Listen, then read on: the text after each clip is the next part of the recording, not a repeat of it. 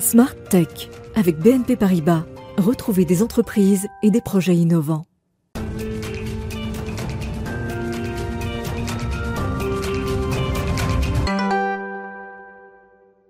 Bonjour à tous et bienvenue dans Smart Tech, l'émission qui s'intéresse au monde de l'innovation et à la nouvelle société numérique. Vous savez, le vendredi, c'est l'occasion de découvrir euh, plus en profondeur un sujet à travers une personnalité. Aujourd'hui, je peux même parler de célébrité puisque je reçois une de ces personnes dont le nom résonne en France lorsqu'on parle d'intelligence artificielle. Ce sera donc aujourd'hui la grande interview d'Aurélie Jean. À suivre euh, ensuite le rendez-vous dans l'espace Smart Space qui clôture euh, Smart Tech tous les vendredis. Mais tout de suite, donc sans plus attendre, je suis très heureuse de vous proposer cette grande interview IA avec Aurélie Jean.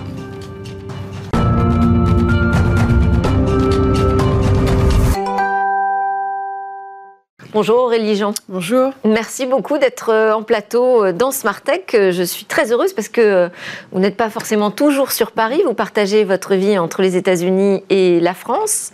C'est compliqué d'avoir ces deux vies euh, non, alors non, pas du tout pour, moi, parce qu'en fait j'ai les papiers des deux côtés de l'Atlantique et, euh, et c'est vrai que j'ai une vie dans les deux côtés, donc je fais ça depuis euh, depuis quatre ans avec. Est-ce que vous gérez deux entreprises quand même? Alors je gère deux entreprises, mais en fait on travaille un peu partout. Donc en fait j'ai une entreprise de conseil et de développement, In Silico Veritas, où on va développer des algorithmes, des stratégies algorithmiques pour des clients privés, américains, canadiens, européens. Et j'ai une deuxième entreprise que j'ai lancée cette année qui s'appelle Deepix, avec des collaborateurs israéliens et français, où en fait on a créé une technologie d'IA pour aller détecter le signal faible du cancer du sein, ce qui veut dire qu'on va détecter le cancer du sein sur une mammographie deux ans, plus de deux ans avant qu'on voit la tumeur sur la mammo. Bon, je disais dans le sommaire que vous étiez une célébrité quand on parlait d'intelligence artificielle. Vous faites partie de ces noms qui reviennent hein, euh, euh, en France euh, régulièrement. je me demandais si c'était nécessaire de vous présenter. On va quand même faire rapidement votre parcours. Donc vous êtes docteur en sciences des matériaux et mécaniques numériques à Mines Paris-Tech. Vous avez poursuivi votre recherche et votre formation dans la modélisation numérique appliquée à la médecine aux États-Unis, justement, et on vous retrouve notamment euh, au sein de l'illustre euh, MIT. Vous êtes développeuse, entrepreneuse, auteur, mais aussi critique régulière euh, de l'actualité technologique. Alors, je m'interrogeais sur ce lien que vous avez tissé entre la recherche et l'actualité, qui n'est pas si courant aujourd'hui en France. comme vous l'avez très bien dit, qui n'est pas si courant en France, qui est, qui est plus courant aux États-Unis, en fait. Parce qu'aux États-Unis, en fait, même euh, les chercheurs sont très facilement des entrepreneurs, ont facilement des blogs, des chroniques, écrivent auprès du grand public, auprès des enfants, voilà, de tous les âges. Donc comment je veux dire En fait, euh, tout est complémentaire. C'est-à-dire que lorsque j'écris, tout ce que j'écris m'aide à suivre l'actualité de manière précise et à avoir une grille de lecture pour tout le monde, mais pour moi-même aussi, pour euh, justement après en parler et en prendre comme exemple dans mes cours ou, euh, ou lorsque je parle à des, à des, clients. Et ce qui est intéressant, c'est que vraiment, euh, vous faites un travail de, vulgarisation sur ces sujets mm. algorithmiques. On parle de plus en plus de la révolution des algorithmes. C'est d'ailleurs un nom, enfin un mot qui est employé couramment aujourd'hui, qui est connu de tout le grand public, mais qu'on définit pas forcément très bien. Alors dans votre livre, vous faites cet exercice de nous expliquer la différence entre intelligence artificielle et algorithme. Vous pouvez nous faire aussi en Bien Sûr. Alors moi, le mot intelligence artificielle, comme vous l'avez vu dans le livre, j'en parle peu. J'utilise peu ce mot parce qu'il est très controversé, qu'il fait peur et qu'il nous éloigne d'une vérité technique, d'une réalité technique. Donc, euh, grosso modo, dans la partie qui m'intéresse, moi, en IA, en intelligence artificielle, c'est toute la partie soft, c'est-à-dire toute la partie euh, software logiciel, intelligence analytique, informatique, qui va être liée en fait aux algorithmes, c'est-à-dire ce sont des algorithmes qui vont être créés sur des données et ensuite tourner sur des données sur un ordinateur dans le but de faire une simulation pour comprendre un phénomène, répondre à une question, résoudre un problème. Ce sont des, euh, recettes mathématiques finalement, euh, mais euh, donc plutôt un sujet très technique, d'expertise, mais je le disais, c'est vraiment rentrer dans le langage courant parce que on s'inquiète de cette société qui devient une société algorithmique. Oui, absolument. C'est-à-dire que c'est un mot, comme vous l'avez très bien dit, c'est un mot qui est utilisé dans le langage commun, mais ça ne veut pas dire qu'il est forcément maîtrisé. C'est important quand même de, bien différencier l'usage d'un mot et sa compréhension. Et avec tous les scandales et tout ce qu'on voit dans les médias, que ce soit à travers les réseaux sociaux ou à travers des fuites de données, enfin entre les États et autres, on a les gens en général, on, voit l'algorithmique, les algorithmes sous un prisme très négatif et n'arrivent pas en fait à démêler le vrai du faux par absence en fait de grille de lecture et d'éléments de compréhension. Donc vous dites faut dédiaboliser, euh, mais alors quand même, si je prends le titre de, votre dernier ouvrage, Les algorithmes font-ils la loi, qui est paru euh, à l'Observatoire, c'est quand même un titre assez provocateur. D'ailleurs, vous en expliquez en conclusion euh, du livre. Vous commencez aussi l'ouvrage par euh, euh, l'histoire de Minority Report, plutôt visionnaire. Vous, abordez aussi les scandales qui, nous interrogent. Donc, vous êtes d'accord pour dire qu'aujourd'hui, cet ensemble algorithmique, ce qu'on appelle l'intelligence artificielle, c'est quelque chose d'inquiétant? J'irais pas jusqu'à dire ça. C'est quelque chose dont on doit s'occuper, s'y intéresser, de façon à pouvoir bénéficier des avantages et des opportunités en écartant les menaces. On va dire ça comme ça. Ouais. et comme je le dis aussi beaucoup dans le livre, parce que mon livre est vraiment sur le sujet de la régulation, de comment on doit encadrer euh, cette discipline de façon à protéger l'individu tout en encourageant l'innovation. Mais cela doit se faire avec la compréhension de l'algorithmique, mais de tout ce qui entoure l'algorithmique, de façon à bien les développer, les tester aussi, j'en parle beaucoup du test, et de les utiliser. Donc disons que euh, l'algorithmique est un outil, les algorithmes sont des outils, donc comme n'importe quel outil, ils peuvent faire le bien, le mal, et surtout ne sortir de cette vision manichéenne de cette science qui serait tout mauvaise ou tout bonne. Voilà, c'est ça qui est important. Alors, d'ailleurs, vous dites euh, euh, sur la régulation, vous dites plutôt que de réguler, on doit les dompter. Alors, quelle est la différence? Alors, en fait, je dis qu'on ne peut pas réguler un algorithme techniquement parlant, parce qu'on ne peut pas l'évaluer entièrement. Cela étant dit, il faut les dompter à travers une régulation des pratiques algorithmiques. Ça veut dire quoi? Ça veut dire les pratiques, ça inclut comment on va penser le problème à résoudre, la formulation même du problème, j'en parle au début du livre. Ça va être la manière dont on développe l'algorithme, le, comment on va choisir le jeu de données, comment on va tester la représentativité statistique des données, etc.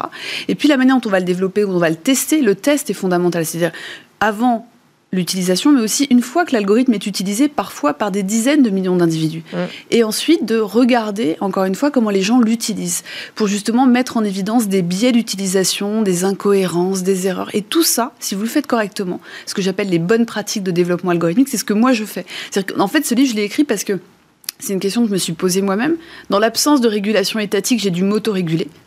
Je crois en l'autorégulation, sauf que des très très gros acteurs ne s'autorégulent pas correctement pour la simple et bonne raison qu'il y a des enjeux économiques tellement énormes et puissants qu'on est à un point, en fait, on est au bout d'un chemin aujourd'hui. Donc on est obligé de mettre en place des régulations euh, des États. C'est en cours de discussion d'ailleurs euh, au sein de l'Europe. Alors, je ne vais pas citer euh, vraiment de manière tout à fait précise les, les, phrases qu'il y a dans votre livre, mais il y en a une, moi, qui m'a intriguée. Vous dites on ne peut pas auditer complètement les algorithmes, mais on peut expliquer leurs résultats. Alors, comment Alors, c'est la différence entre euh, la logique de fonctionnement entière de l'algorithme et ce que j'appelle, enfin, ce qu'on appelle, nous, dans, mon domaine, l'explicabilité des algorithmes. C'est-à-dire que, au début du livre, dans le premier chapitre, je fais une introduction où je différencie les algorithmes explicites des algorithmes implicites. C'est un terme que j'ai utilisé il y a 4-5 ans parce que j'arrivais pas à expliquer autrement. Les algorithmes explicites, ce sont tous les algorithmes historiques qui sont explicités à la main, définis à la main par les concepteurs que nous sommes. Donc ça va être par des équations mathématiques, ça va être par des arbres décisionnels. Si telle condition est satisfaite, alors j'applique telle action, etc. Donc là, on est capable de définir quasiment entièrement la logique, puisqu'en fait, c'est nous qui la définissons. Ensuite, vous avez les algorithmes implicites, donc d'apprentissage machine, de machine learning, comme si on utilise le mot anglais, qui lui, en fait, les ces algorithmes vont être entraînés sur des jeux de données représentant les scénarios sur lesquels l'algorithme va répondre à une question. Par exemple, y a-t-il un chien sur cette photo? Je donne cet exemple dans le livre. On va donner des photos contenant des chiens ou pas, mais aussi des renards, des chats, des loups, etc. Et en fait, l'idée de ces algorithmes, c'est qu'en fonction du type d'algorithme, on va vers des niveaux d'abstraction qui sont de plus en plus forts et on va, les gens utilisent le terme de boîte noire. Donc on va. Parce qu'en fait, on ne sait pas comment euh, le logiciel va réussir à trouver la bonne réponse. Voilà, c'est-à-dire que l'algorithme va créer une logique de manière implicite qu'on ne peut pas extraire entièrement explicitement. Cela étant dit, on a des méthodes de calcul qui s'appellent les méthodes de calcul d'explicabilité, qui consistent à appliquer des, calculs statistiques hein, qui existent depuis très longtemps. On va les appliquer sur le jeu de données, sur les données qui vont être utilisées pour construire l'algorithme. On va éventuellement les utiliser pendant le calcul d'entraînement d'apprentissage et on va les appliquer une fois que l'algorithme a été entraîné pour comprendre la logique de fonctionnement. Et donc ça, c'est quelque chose aujourd'hui qui doit être imposée par les acteurs, en tout cas de, les, de leur imposer d'appliquer ces calculs d'explicabilité pour avoir une connaissance plus claire du fonctionnement et du coup anticiper les erreurs, anticiper les nombreux scandales. Les essayer de comprendre la logique de, de l'algorithme qui s'est mis en place.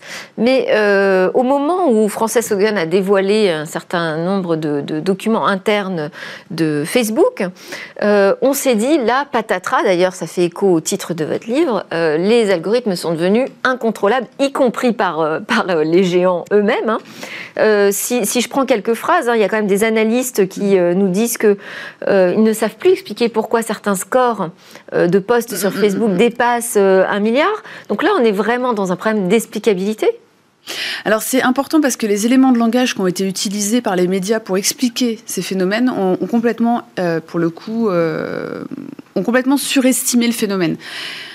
Un algorithme n'échappe pas au concepteur. Ce qui se passe, c'est qu'il peut arriver que vous avez un résultat que vous ne comprenez pas. Moi, ça m'arrive aussi. C'est normal. Qu'est-ce que vous faites dans ces cas-là? Bah vous, vous, vous, dézoomez, comme on dit, on fait un pas en arrière, on va prendre l'algorithme, on va le tester massivement, on va essayer de comprendre pourquoi ce résultat apparaît, et puis éventuellement, si ce résultat mène à une, conséquence grave, préjudiciable sur un individu ou un ensemble d'individus, et qu'on ne comprend toujours pas la logique, on peut arriver à désactiver cette composante algorithmique, on peut arriver à désactiver une condition. C'est ce qu'a fait Google lorsqu'ils ont eu un algorithme d'identification sur image qui reconnaissait les personnes à peau noire comme des gorilles. Ils ont désactivé ce label. Ce que je veux dire, c'est que il faut absolument dédramatiser. Est-ce qu'on n'est pas face à un problème de surcouche appliquée avec des, des, Alors ça, c'est un autre sujet. critères qui se sont rajoutés au fil euh, des ans Alors ça, et, on ne peut plus démêler euh, la pelote finalement. Mais encore une fois, c'est n'est pas une fatalité, c'est ça que je veux dire. C'est-à-dire que oui, en effet, euh, on s'imagine pas à quel point quand on travaille dans un grand groupe, on va s'intéresser à une petite partie d'un algorithme qui va interagir avec un ensemble d'autres composantes développées par d'autres équipes de l'entreprise. Et qu'en effet, au fur et à mesure du temps, on peut avoir en fait une opacité qui, euh, qui s'agrandit et qu'on n'aurait pas testé au cours du temps. Encore une fois, rien n'est une fatalité. Euh, il faut toujours aller creuser. Il faut et puis encore une fois, si ça mène vers une réponse préjudiciable, on peut aussi décider, décider de désactiver cette composante.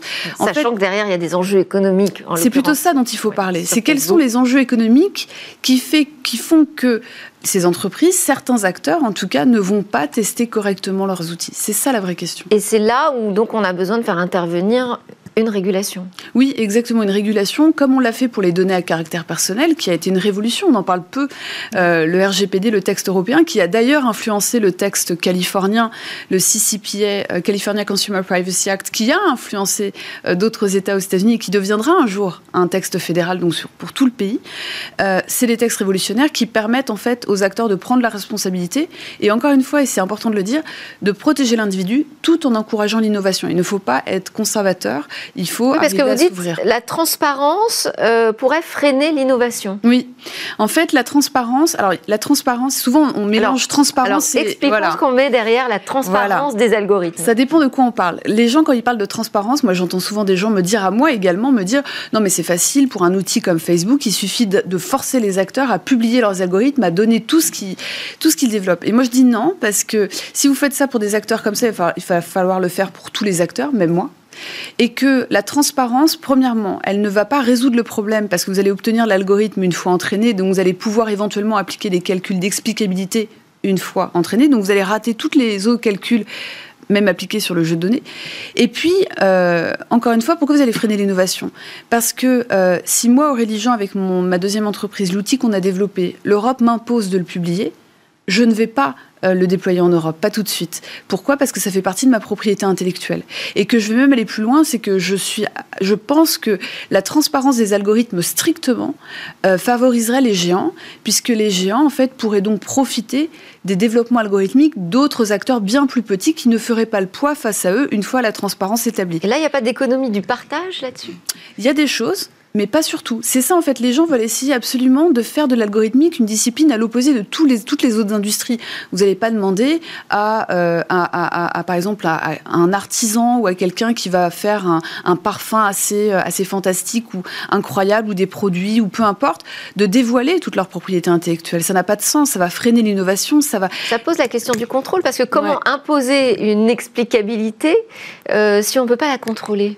Non, justement, vous pouvez contrôler le fait que les acteurs appliquent leur bonne méthode de calcul, leur bonne méthode de test et appliquent les calculs d'explicabilité. Une fois qu'il y a un scandale, si, un scandale, si scandale il y a, et il y en aura, à ce moment-là, on va vers l'acteur, on peut faire potentiellement un audit externe pour voir si en effet ils ont une bonne gouvernance algorithmique. Si ce n'est pas le cas, il y a une grosse amende à l'instar de celle euh, définie par le RGPD qui vont quand même jusqu'à 3% du chiffre d'affaires, donc c'est assez conséquent, et avec l'obligation d'être conforme aux bonnes pratiques de développement sans les définir strictement, parce que ça va évoluer, mais et, leur donner un certain temps pour être conforme. Mais si vous faites ça, je peux vous assurer que ça va déjà transformer l'écosystème. Et c'est ça qu'il faut faire. Et alors, je sais que vous êtes sensible aux questions de biais algorithmiques. Est-ce que ça suffirait aussi à euh, euh, éviter un maximum de biais au moment des développements? C'est une très bonne question parce que si vous appliquez les bonnes méthodes de test sur la, sur la donnée, sur l'algorithme lui-même, les bonnes pratiques de développement, de déploiement et d'utilisation et aussi de communication auprès des utilisateurs pour qu'ils puissent bien utiliser l'algorithme sans biais, je peux vous assurer que vous allez diminuer euh, de manière significative le risque de biais. Je ne peux pas vous dire qu'il n'y en aura pas. Moi-même, je ne peux pas vous affirmer que dans ce que je développe, il n'y a aucun biais. Je ne peux pas dire ça, c'est pas possible. Par contre, je peux vous dire, c'est que j'ai tout fait pour minimiser le risque. Et c'est ça qui est important. Alors, euh, il y a une autre arme euh, face aux GAFAM, vous nous dites finalement, c'est nous euh, le talon d'Achille de ces géants. Bah, c'est quelque chose qu'on a tendance à oublier, c'est-à-dire que nous sommes le talon d'Achille de ces géants si demain on décide. Et c'est pour ça que c'est important que nous tous comprenions comment ces outils fonctionnent, de façon à décider de quels outils quels outils on va choisir au quotidien, comment les utiliser. Et je le dis tout le temps, je dis c'est nous le talon d'Achille, c'est nous qui décidons d'utiliser ou pas ces outils. Et ça, il faut garder à l'esprit. Alors certains vont dire oui, mais on ne peut pas euh, se, se, se, priver de tel outil aujourd'hui. Pour certains, oui, mais, mais et encore, enfin, il y a vraiment des manières de travailler, il y a des manières aussi, il y a des différents modèles économiques euh, pour certaines plateformes, on peut même payer tous les mois pour avoir euh, un usage professionnel d'un outil. Enfin, il faut vraiment, c'est du cas par cas. Mais encore une fois, euh, la régulation par l'État permettrait d'encadrer en fait et de dompter ces algorithmes tout en profitant euh, des, opportunités qu'ils offrent parce qu'encore une fois, sans les algorithmes aujourd'hui, on reviendrait euh, véritablement en arrière sur pas mal de domaines, que ce soit la médecine, l'éducation, la finance. Bah alors, on va en parler justement de, la médecine parce que votre deuxième start-up, euh, c'est une deep tech euh, qui est spécialisée dans le domaine de la médecine. C'est d'ailleurs votre spécialité. Hein. pour faire de la médecine de précision dans le domaine du cancer du sein. aujourd'hui, sans les algorithmes, on n'y arriverait pas à progresser en recherche médicale Je pense qu'on pourrait progresser parce qu'on progresse avec plein de méthodes différentes, hein, l'algorithmique étant une méthode en fait dans la médecine. Mais euh, les gens ont tendance à, ne pas se rendre compte que les algorithmes agissent dans la médecine depuis très longtemps déjà. Euh, par exemple, euh, il y a déjà plus d'une décennie, les algorithmes étaient utilisés et sont utilisés sur des radiographies pour aller faire des mesures de densité osseuse, par exemple, aller vérifier de l'ostéoporose ou encore d'aller voir des tumeurs ou d'aller faire des analyses sur des, échantillons de sang, etc. Donc en fait, l'algorithmique, elle est déjà pratiquée. au stade clinique, enfin dans les hôpitaux ou sur vous-même lorsque vous allez faire un examen. Donc ça existe déjà. L'algorithmique, en fait, va, comme vous l'avez dit, le mot médecine de précision. Il y a deux domaines en médecine qui vont être complètement euh, révolutionnaire, je pense, hein, dans ces décennies à venir, c'est la médecine de précision, c'est-à-dire d'aller de plus en être de plus en plus précis le diagnostic, donc d'avoir un diagnostic de plus en plus tôt, et d'avoir aussi des traitements personnalisés, de personnaliser la médecine, ce qui permet en fait aussi d'être plus efficace, d'avoir des traitements plus courts et d'avoir ce qu'on appelle des traitements plus ciblés. pas, euh, d'inquiétude du côté de, de, ce que ça peut avoir comme impact sur euh, les données personnelles de santé, justement, parce que vous avez... voilà, on a aussi beaucoup d'interrogations là-dessus. Comment faire pour protéger euh, le secret médical, notre vie euh, la plus intime finalement, Bien sûr. Euh, la santé Alors le secret médical, il existe, il existera. Ça, c'est une évidence, c'est inviolable. Maintenant, concernant les, données à caractère personnel médical, ce qu'il faut savoir, c'est que le texte européen aujourd'hui définit les données de santé comme les données les plus sensibles. Ce qui veut dire que ce sont les données avec lesquelles on peut faire le moins de choses possible. Voilà c'est pas impossible, mais c'est très très encadré, et tant mieux. Après, il y a toutes les questions de euh, où sont sauvées ces données Est-ce qu'elles sont sauvées sur des systèmes qui sont suffisamment euh, sécurisés pour éviter tout risque de piratage ou des risques de fuite aussi hein, Ce sont des risques techniques qui arrivent. Voilà, c'est des choses comme ça dont, il faut prendre, euh, dont il faut prendre conscience sur ce genre de données. mais encore une fois, l'algorithmique, les algorithmes ont besoin de data, donc on va aller euh, vers ce sens. Pas forcément des data euh, personnalisées, on a besoin de data parfois anonymisées, mais voilà, mais c'est des choses qui sont encadrées. Il va falloir faire attention à où elles sont stockées et tout le système de sécurité surtout autour pour éviter tous les risques de piratage et de fuite. Alors on va, on va entamer vraiment la toute dernière partie de cette grande interview avec le format euh, express. Je vous lance sur un mot, vous répondez aussi brièvement que possible, Aurélie Jean. On va commencer par vos rêves. Euh, bah, faire que la technologie qu'on vient de développer puisse être utilisée par toutes les femmes dans le monde. Ah oui, les femmes dans la tech mm. et dans les data sciences. Alors là, c'est encore plus rare. Oui, c'est vrai. Donc, euh, vous servez de rôle modèle. Il y a du travail, mais on avance. Bon. et vos peurs, Aurélie Jean? Euh, C'est que les gens tombent dans un point de non-retour où en fait ils ne font plus confiance aux scientifiques. Vous avez une interrogation en particulier?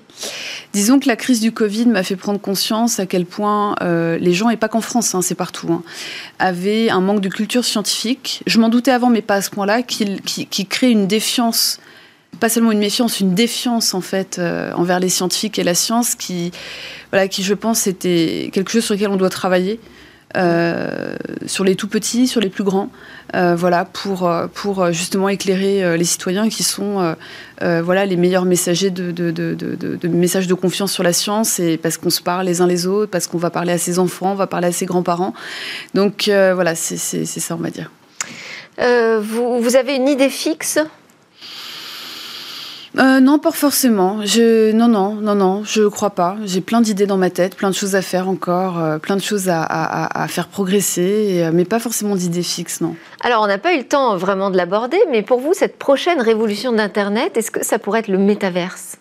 Alors le métaverse, c'est pas nouveau. Euh, je sais que typiquement le métaverse, beaucoup l'ont associé maintenant à Facebook, à Meta, anciennement Facebook parce qu'ils ils en ont parlé, mais en fait le métaverse existe depuis très longtemps. C'est la contraction de Meta Univers ou en anglais Meta Universe, et qui en fait est un univers numérisé virtuel parallèle qui vient du monde du jeu vidéo, qui existe dans le jeu vidéo, dans lequel on peut créer en fait une vie parallèle. On a aussi ça, euh, par exemple dans le dans les, le milieu éducatif, de la formation, par exemple les simulateurs de vol pour les pilotes, et on a ça dans le domaine de la santé. Mais pour l'instant, c'est pas encore concrètement un monde dans lequel on peut vivre entièrement. Euh, pas immersif au sens, euh, voilà, euh, oui. Et mais est-ce que selon vous, on va vers ça, mais vraiment très rapidement, parce qu'on arrive à la toute fin de notre. Alors c'est compliqué de vous expliquer ça en deux secondes, mais il va y avoir des évolutions, on va avoir des choses. Maintenant, la vraie question, et si c'est lié à Facebook, c'est qu'est-ce que Facebook va faire de toutes les données comportementales qu'ils vont collecter sur nos interactions dans ce monde parallèle? C'est ça qu'il faut se poser comme question. Absolument, et dès maintenant. Merci, beaucoup Aurélie Jean, docteur en sciences, entrepreneur. Merci à tous de nous avoir suivis. À suivre, je vous l'ai dit, c'est euh, Smart Space. Et moi, je vous retrouve dès lundi pour de nouvelles discussions sur la tech. Bonjour à tous et bienvenue dans Smart Space. L'ESA, l'Agence spatiale européenne, prend le virage du New Space, une révolution culturelle dirigée par une Française, Géraldine Naja, nommée officiellement le 1er novembre 2021 à la tête d'une toute nouvelle direction, celle de la commercialisation, de l'industrialisation et de l'approvisionnement. Bonjour Géraldine Naja. Bonjour. Bienvenue sur euh, le plateau de Smart Space. Merci. Alors on va refaire un petit point sur votre parcours, si vous le voulez bien pour commencer. Vous êtes titulaire d'un diplôme en sciences politiques avec une spécialisation en relations internationales et affaires européennes. En plus de ça, vous avez un master en propulsion et chimie et un diplôme d'ingénieur de l'école polytechnique.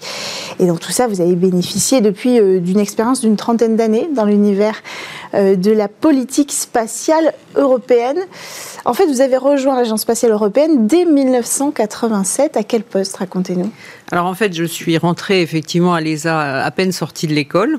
Et donc, euh, jeune étudiante, j'avais pas encore 23 ans. D'accord. Euh, et euh, en fait, j'ai commencé à travailler à l'ESA sur le projet de station spatiale. Mhm. Donc, d'ailleurs, c'est très émouvant pour moi maintenant quand je vois Thomas Pesquet ou Mathias Maurer, parce que c'est à l'époque ce module Columbus dans lequel ils travaillaient ou travaillaient euh, n'était que du papier, c'était des études et j'ai contribué très modestement à ces études.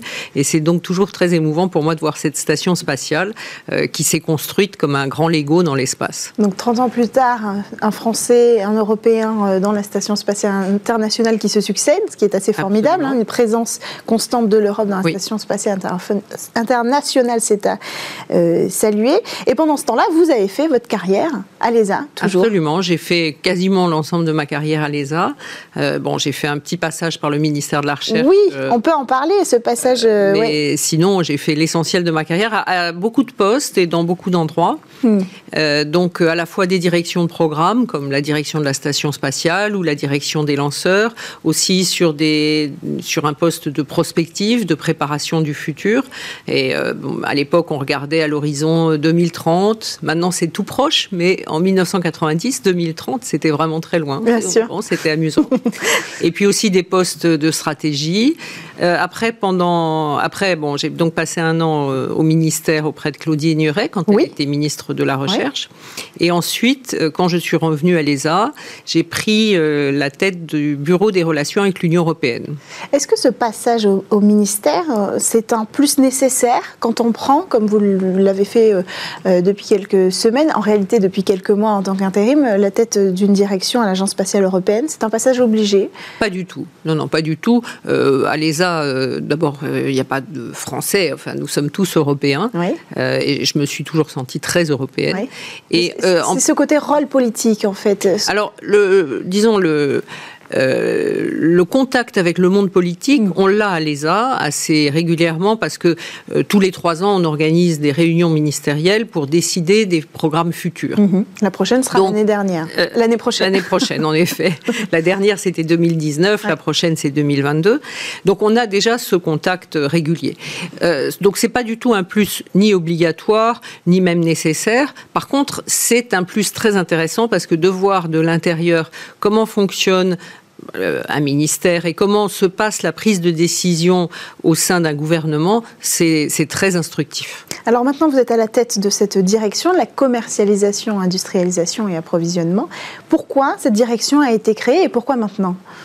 Alors, euh, pourquoi maintenant Je dirais, euh, euh, il suffit de regarder l'actualité, parce qu'on est en pleine révolution du secteur spatial. Donc, vous avez évidemment ce mouvement New Space qui est illustré par Jeff Bezos, Elon Musk, et toute l'année, on a, on a parlé que de ça, du tourisme spatial, des nouveaux lanceurs, enfin, il y a plein d'initiatives.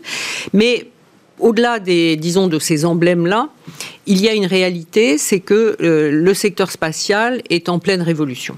Il est en révolution technologique d'abord, parce que vous avez donc euh, un accès, euh, disons, beaucoup plus facile au spatial. Les lancements sont beaucoup moins chers. Mhm.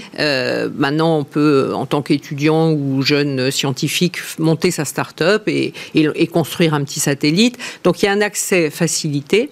Il y a des nouvelles technologies, tout ce qui est miniaturisation, numérisation. Mhm. Ce qui a donné lieu euh, aux nanosatellites, hein, absolument, on parle de nanosatellites, absolument, aux, constellations. Donc, euh, toute cette évolution technologique, déjà, ça fait complètement changer le, système, mais aussi l'évolution, elle est dans la façon de faire du spatial. Mm. Donc, euh, la façon de passer des contrats, la gouvernance et, je dirais, l'investissement privé, qui est quand même l'élément très nouveau, disons, des trois, quatre dernières années, c'est mm. que l'investissement privé dans le spatial a cru, a grandi très très rapidement. Et maintenant, on arrive à des niveaux d'investissement privé dans le spatial qui s'apparentent à des niveaux d'une grande agence spatiale, de, financement public, si vous voulez. Et en plus, le financement privé grandit beaucoup plus vite que le financement public. Donc, on peut imaginer qu'à un horizon de 10 ans, on soit à des niveaux équivalents de financement pour le spatial, public-privé. Alors que au début de l'ère spatiale, clairement, le spatial, c'était un problème d'État. C'était du financement public à 100%.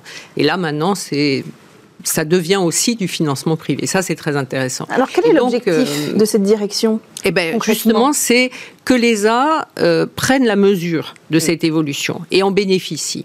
Parce que le New Space bon, euh, a, démarré aux États-Unis. Pour l'instant, en Europe, il, il commence, alors qu'aux États-Unis, il est bien installé, je dirais.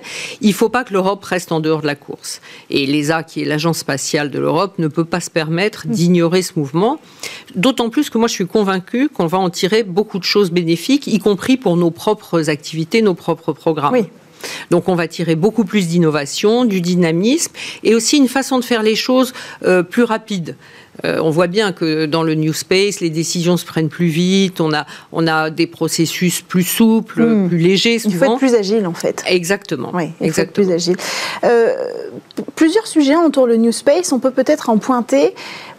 Pour vous, lesquels seront les plus porteurs? Lesquels seront susceptibles de donner à l'Europe cette position peut-être de leader sur le sujet du New Space? Il y a les nanosatellites, il y a euh, les lanceurs, il y a le downstream aussi, le traitement mm. des data qui viennent de l'espace. Est-ce que vous en visez un en particulier? Non, parce que je, moi, enfin, nous pensons que euh, dans les secteurs d'activité spatiale, ils sont tous concernés. Mm. On voit bien qu'aux États-Unis, le New Space a commencé sur les lanceurs. Mm. C'était SpaceX. Euh, bon.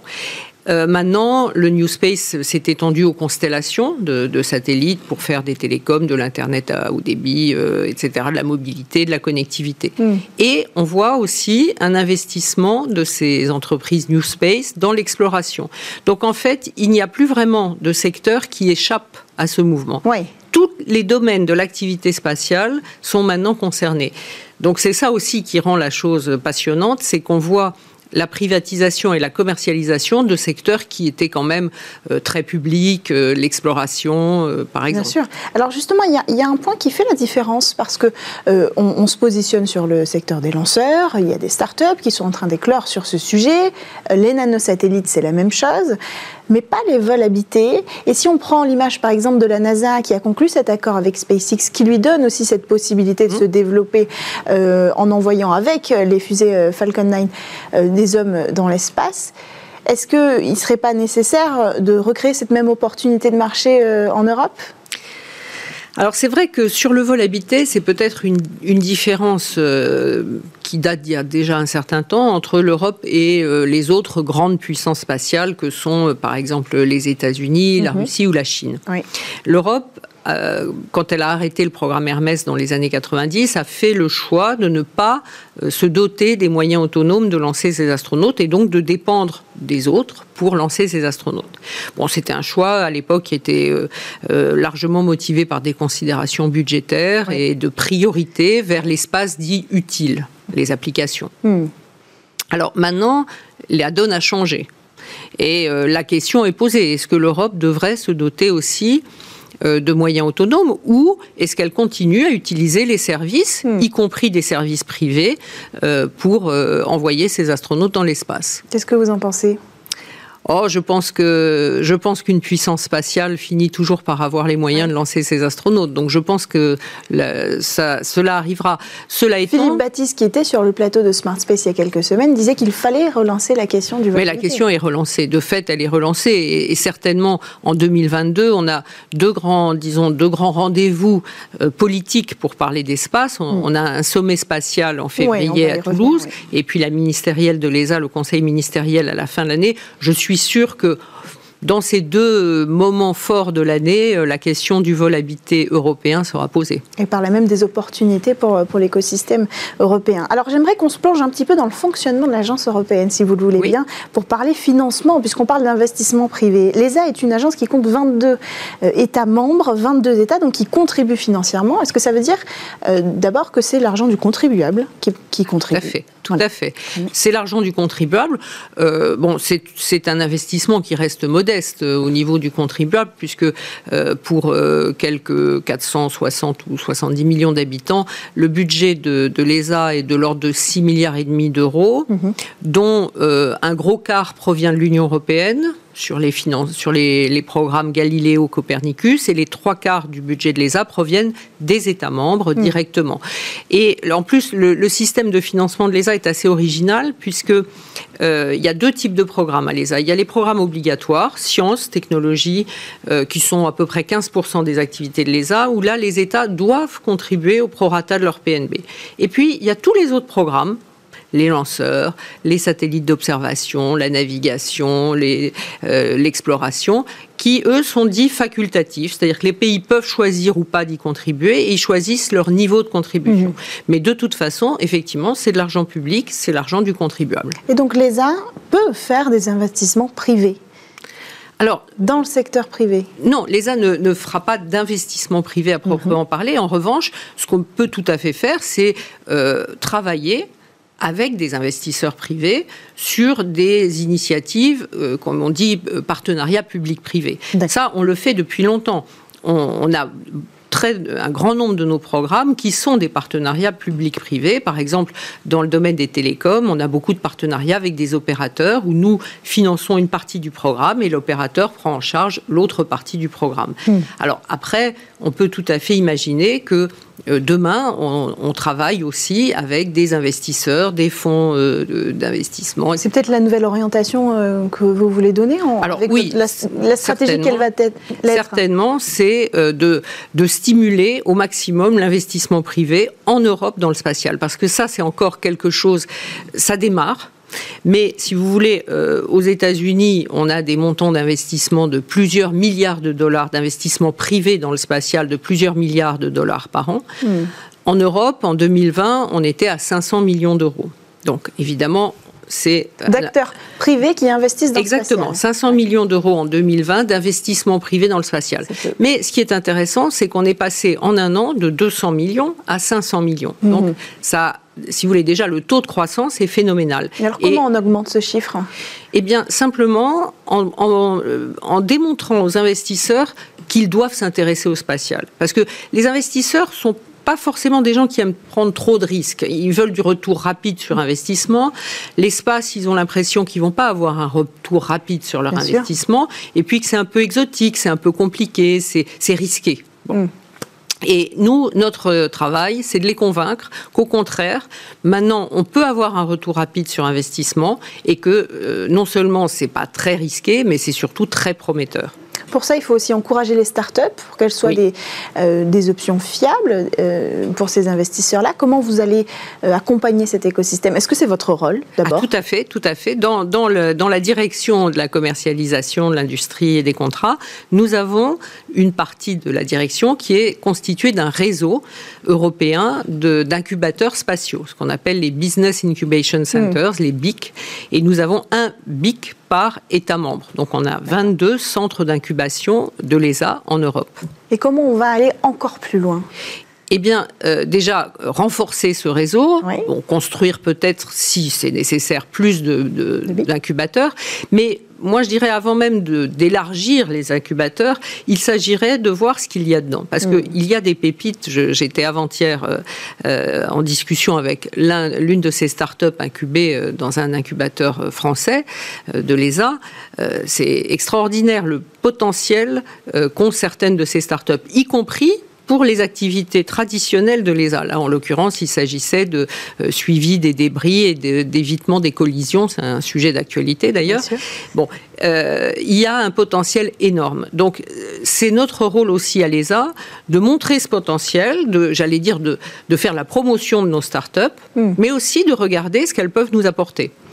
Alors, du point de vue de la France, euh, on a quelques évolutions. Euh, la France a, négocié euh, un accord. Elle s'est d'abord tournée vers l'Allemagne pour un accord bilatéral dans le secteur spatial. Puis, plus dernièrement, Bruno Le Maire, Emmanuel Macron l'a annoncé, vers un accord avec l'Italie pour renforcer ces collaborations. L'idée, en fait, c'est de travailler ensemble et pas dans la concurrence. Ce, champion européen qu'on veut créer, il faut qu'il soit, euh, il faut qu'il soit le fruit d'une union en fait européenne. Comment vous voyez ces accords bilatéraux? Ah, Pour moi, tout ce qui renforce euh, la coopération européenne à quelque niveau que ce soit dans le spatial, est très positif. Hmm. J'ai été euh, extrêmement heureuse quand, en 2009, euh, l'Union européenne a rajouté, j'allais dire, dans le champ de ses compétences, hmm. le spatial. Parce que c'était la preuve que l'Union européenne comprenait le potentiel et, et l'outil formidable que représente le spatial. Et donc, les coopérations bilatérales franco-allemandes, franco-italiennes, c'est très bien parce que on a déjà on, investit beaucoup moins que les États-Unis. Donc si en plus on se fait la guerre, ça marche pas. Donc notre intérêt, c'est que nos investissements soient utilisés le plus efficacement possible et ça nécessite de la coordination et de la coopération coopération aussi entre les acteurs, parce que cette révolution culturelle dans le secteur spatial, elle est un peu rude aussi pour les acteurs historiques, qui doivent retrouver leur place hein, en face mm. de ce nouvel écosystème. Est-ce qu'ils auront leur place dans la stratégie de votre euh, direction commerciale? Ah, Tout à fait. Tout à fait. Euh, c'est ce que je dis souvent. Je, travaille, bon, j'étais déjà en charge de la politique industrielle à l'ESA avant de reprendre la commercialisation et les contrats. Et euh, j'ai toujours euh, prêté beaucoup d'attention aux, grands maîtres d'œuvre, mais aussi aux équipementiers, parce que le tissu industriel européen dans l'espace est extrêmement riche. Il y a des grands maîtres d'œuvre, bon, c'est Airbus, c'est Thales Alenia Space, OHB, etc., mm-hmm. Ariane Group. Et puis il y a un, tissu d'équipementiers sur toute l'Europe incroyable et beaucoup de PME et maintenant des startups. Donc on a vraiment une grande richesse à ce niveau-là. Et l'innovation ne vient pas que des startups, loin s'en faut. Mm-hmm. Heureusement d'ailleurs. L'innovation, elle se passe à tous les niveaux. Et ce qui est amusant, c'est que par contre, on voit euh, depuis peu les grands maîtres d'œuvre s'intéresser au New Space pour parfois même en s'inspirer des méthodes, en reprendre certains processus, etc. Hmm. Et euh, que ce soit par exemple Airbus ou Thales Alenia Space, ils intègrent les méthodes New Space dans leur façon de travailler. On l'a vu, bon, Airbus a fait OneWeb, euh, Thales Alenia Space a aussi une constellation North Star. Bon, tout ça, c'est un, une richesse ajoutée pour ces maîtres d'œuvre qui les euh, j'allais dire, qui les stimulent hmm. à euh, dépasser leur mode d'action traditionnel, de la même façon qu'ils nous stimulent, nous, agences spatiales un peu classiques, hmm. à travailler autrement. C'est un peu la logique de Thierry Breton sur le sujet des constellations, créer de la concurrence avec ses acteurs euh, pour faire éclore une véritable innovation technologique dans le secteur spatial. On conclut avec une question. Aujourd'hui, la révolution dans ce secteur-là, elle vient du New Space. Demain, ce sera quoi? Oh, demain, ce sera la deep tech. Ce sera l'intelligence artificielle, euh, ce sera euh, tout ce qui est physique quantique, le quantum computing, le cloud computing qu'on pourra faire depuis l'espace. Hmm. Euh, je pense qu'on n'a pas fini d'être étonné par la convergence entre la deep tech et les moyens spatiaux. Et puis, il ne faut pas oublier que le, le spatial, je pense, c'est l'outil incontournable euh, pour mieux gérer notre planète, ses hmm. ressources et pour mieux surveiller l'environnement. Donc ça, ce n'est qu'un début encore. Bien sûr, c'est vrai que le sujet de l'écologie, c'est important de, le ah, préciser ici parce qu'il faut, il faut le dire, l'espace a un rôle à jouer et joue déjà un rôle sur euh, l'analyse et les startups aussi prennent euh, énormément ce sujet à cœur. Mais je, et, en plus, bon, plus de la moitié des variables climatiques essentielles ne peuvent être mesurées que depuis l'espace. C'est-à-dire qu'il n'y a que depuis l'espace qu'on peut prendre un peu la, la photo globale de notre planète. Et puis je pense qu'il y a un autre sujet qui est urgent à traiter, c'est la sécurité de nos infrastructures spatiales. Donc tout le problème des débris, on l'a vu avec euh, l'essai récent anti-satellite euh, russe. Euh, un jour ou l'autre, il faut qu'on ait une solution pérenne à ce problème des débris et de la, j'allais dire, de l'encombrement du trafic spatial. Merci beaucoup, Géraldine Naja, d'avoir pris le temps de venir sur le plateau de Smart Space pour faire un point sur ce nouveau virage que prend euh, l'ESA officiellement avec euh, cette nouvelle direction de la commercialisation, de l'industrialisation et de l'approvisionnement euh, dont vous êtes la dirigeante aujourd'hui. C'est la fin de cette émission Smart Space. Merci à tous de nous avoir suivis. On se retrouve dès lundi sur Bismart.